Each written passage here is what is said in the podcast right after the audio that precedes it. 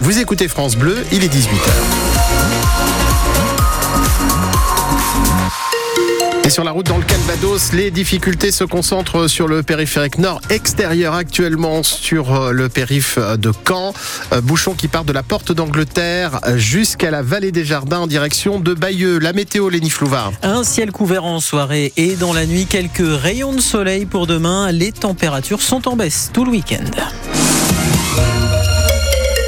Badinter aura le droit aux honneurs de la République. Emmanuel Macron a demandé à ce qu'un hommage national lui soit rendu. L'ancien garde des Sceaux, sénateur ou encore président du Conseil constitutionnel est mort la nuit dernière à l'âge de 95 ans. Il est entré dans les manuels d'histoire comme l'artisan de l'abolition de la peine de mort en 1981.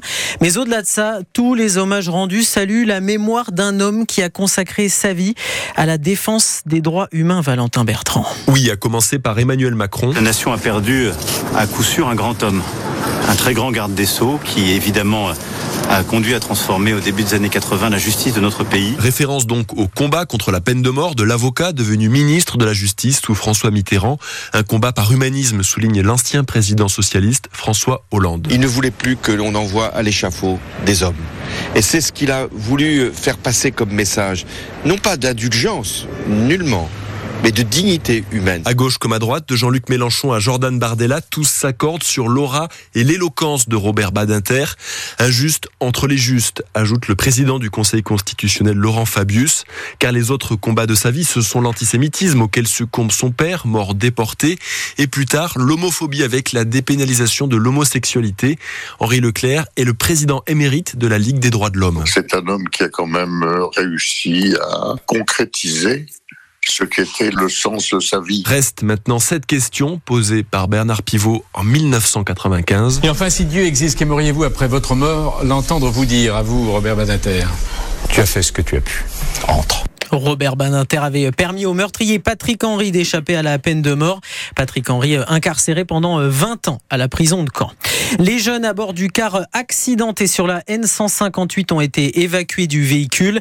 Les dépanneurs sont au travail pour sortir le véhicule du fossé. La N158 doit rouvrir d'un instant à l'autre dans le sens nord-sud à hauteur de falaise. Le car a quitté la route en début d'après-midi sans percuter d'autres véhicules. Aucun blessé n'est à déplorer les gendarmes. Les Ornais sont plus endettés que la moyenne des Français. La Banque de France a fait son état des lieux 2023 du surendettement dans le pays. 282 dossiers pour 100 000 habitants dans l'Orne, c'est 49 de plus que la moyenne nationale.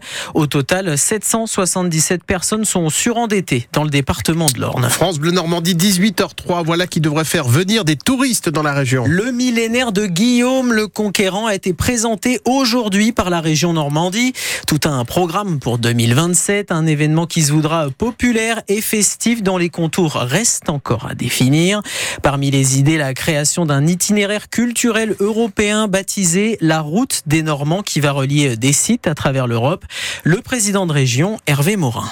Au début, nous nous étions dit on va en faire un événement qui sera un événement en région, en Normandie. Et puis on s'est rendu compte à travers nos déplacements en Sicile, euh, en Irlande, euh, au Royaume-Uni, à quel point la Normandie était encore très présente dans l'histoire et dans la conscience des Siciliens ou, euh, ou des Irlandais. Et donc on s'est dit plutôt que de faire un événement qui soit simplement normand, on va en faire un événement européen. Et l'idée, c'est qu'on puisse avoir une véritable programmation qui dépasse la Normandie qui devienne une programmation européenne avec des échanges de collections, des expositions qui pourraient être itinérantes. Enfin, on va bâtir tout ça. On va accueillir au mois de mai prochain euh, l'ensemble des directeurs des musées, les politiques de ces collectivités. L'idée, c'est que tout le monde se mette en branle pour qu'en 2027, on en fasse un événement qui ait une portée culturelle importante, un événement qui soit populaire aussi en Normandie et que ce soit bien sûr un vecteur de développement économique à travers une belle année touristique. Hervé Morin, président du Conseil régional de Normandie, au micro de Philippe Thomas.